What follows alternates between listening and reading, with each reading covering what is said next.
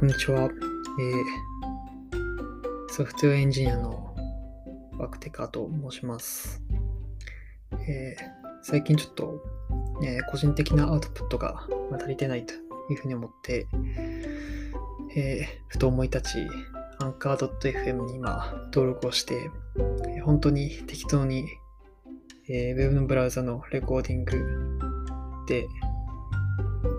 えー、撮ってます。で、えー、今日ちょっとテーマとして話していきたいこととしては、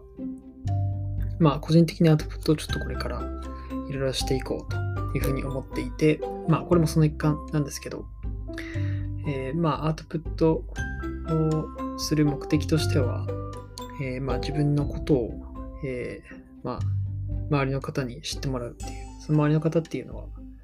まあ、会社の人だったりとか、まあ、えー、僕は、えー、っと、エンジニアで会社をやってるんですけど、まあ、そのクライアントの方だったりとか、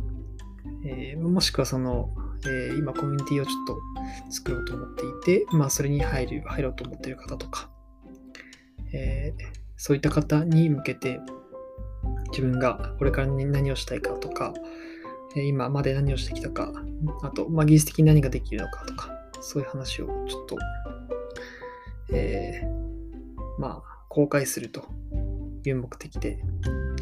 今いろいろといろんなことをしていますと。で、えっ、ー、と、ちょっと今日たまたまやったことを、えー、お話ししたいなと思っていて、今日やったのは、まあ、えー、日記とあと個人のポートフォリオのサイトっていうのを、えっ、ー、と、 Notion で作りましたっていう話です。で、えー、僕ハンドルネームがワクテカっていうんですけど、wktq.me で、まあ、そのサイトが今公開されていると思います。で、えー、っと、なんで Notion でやろうと思ったかっていう話からちょっとお話ししたいなと思っていて、あの、僕フロントエンドエンジニアなんですけども、えー、と、まあ、よくありがちなのが、その、えー、フロントエンドエンジニアって、その自分の技術スタックとか、ちょっと、えー、アドバンストな技術スタックで、自分のポートフォリオサイトとか作りたくなりがちで、えー、大体こう作って運用しなくなるっていうのが、まあ、よく聞く話なんですけど、まあ、なんで、その、せっかく作ったのに、こう、更新しなくなるのかなとか、いうことを考えたときに、まあ、こう、更新がやっぱり面倒だって話と、あと、まあ、その、いわゆるブログサービスとかでやったとしても、まあ、個人のことをスラスラ書くだけなのに、わざわざこうパブリッシュしたりとか、更新したりするっていうのめんどくさいなっていうのとか、あと、まあ、とはいっても、その単純なメモみたいなのじゃなくて、まあ、ウィグ、シグ、ウィシ、ウィシウィグか、ウィシウィグ的なものが備わっていてほしいっていう、まあ、こう、わがままな、その要望があって、で、そうですね。まあ、大した装飾とかしないんですけど、まあ、YouTube とか、まあ、リンクの埋め込みとかは、なんか、ベースとしたら勝手に作ってくれるし、作ってほしいなとか、っていう、まあそういった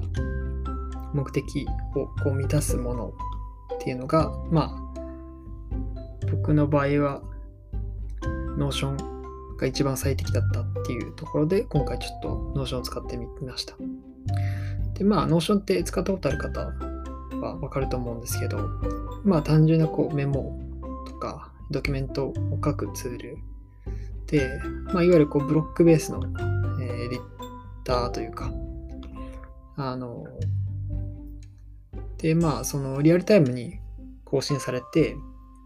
他人と共有できるっていうので、まあ、会社とかでよく使ってるんですけど、それを、まあ、ブログとして運用していこうっていうところで、あの、まあ、手軽に更新できて、で、その、インデックスページみたいなのも結構いい感じに作れたりとか、あの、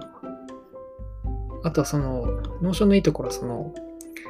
ポートフォリオとか記事みたいなものを、まあ、データみたいな感じで扱っているんですよね。いわゆるそのプロパティとかを自由に追加して、なんか構造的に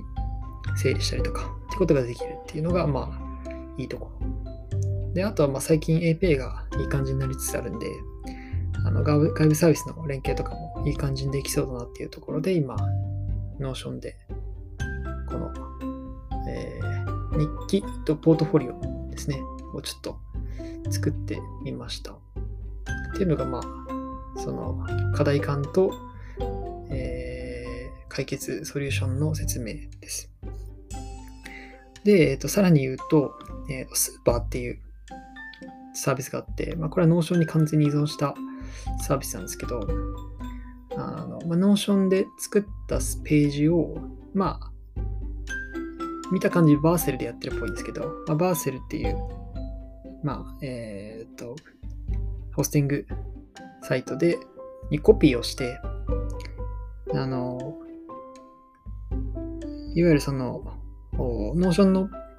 ページではなくて、それをコピーしたものをこうパブリッシュできるっていうものがあって、で、まあ、その、書くときは Notion でそのまま書いて、で、プラスその、例えば SEO 対応とか、あとは SSL 対応とか、あの、あと CSS いじったりとか、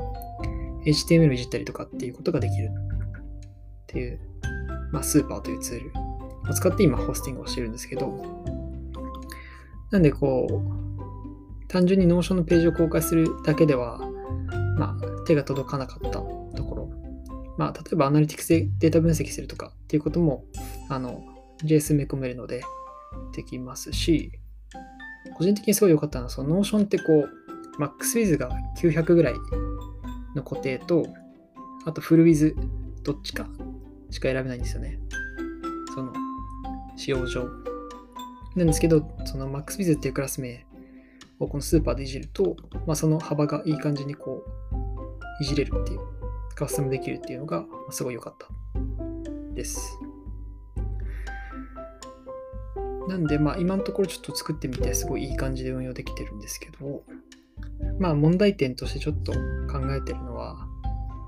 まあ、その更新とか公開っていうのを意識しないので、ちょっと内容が適当になっちゃうんじゃないかなっていう。まあ、これは僕の問題、自分の問題なんですけど、やる気の問題なんですけど、っていうのがあるかなっていうところと、あとはその、ハテブロとかよりはさすがにその SEO 弱いっていう。まあ、そのドメインオーソリティは、まあ、各自のドメインによりますよっていうところですね。あとは、えっ、ー、と、細かいレイアウトで手が届かないところっていうのが、まあ、わざわざこう CSS いじる必要があるっていうのは、まあ、めんどくさいですけど、まあ、ワードプレスとかで運用しても同じだと思うんで、まあ、この3つの問題点っていうのはある程度、その本当にマイナーな問題点で、今のところはそのいい感じに運用できそうだなっていうふうに思ってます。で、今、その僕のバクテカ .me で見ていただくと、その、まあ、iFrame の埋め込みとかも当然できますし、あの、埋め込みを作るサイトがあるんですよね。あの、うんと、アップ、 Apption、apption.co っていう、まあ、サービスがあって、で、これを使うことで、まあ、その、コメント機能がつけれたりとか、あとはその、えー、っと、この、 Notion ってビューっていう概念があるんですけど、それをうまく使うと、まあ、なんか、あの画像付きの、サムネイル付きのリストがいい感じに作れたりとかします。なんで、まあ、見た目としても別にミニマムで、かつあの、なんていうんですかね、基本的な表現はできるし、埋め込みで、まあ、何でも表示することができるっていうところがいいかなと思ってます。で、まあ、そこの中にその日記も書いちゃってるんですけど、まさに今話してる内容を、まあ、日記で書いていて、こんな感じで、まあ、個人的なブログを書きつつ、その説明みたいなのを音声ベースで、ポッドキャストで上げていければなと思ってます。はい。今日はそんな感じです。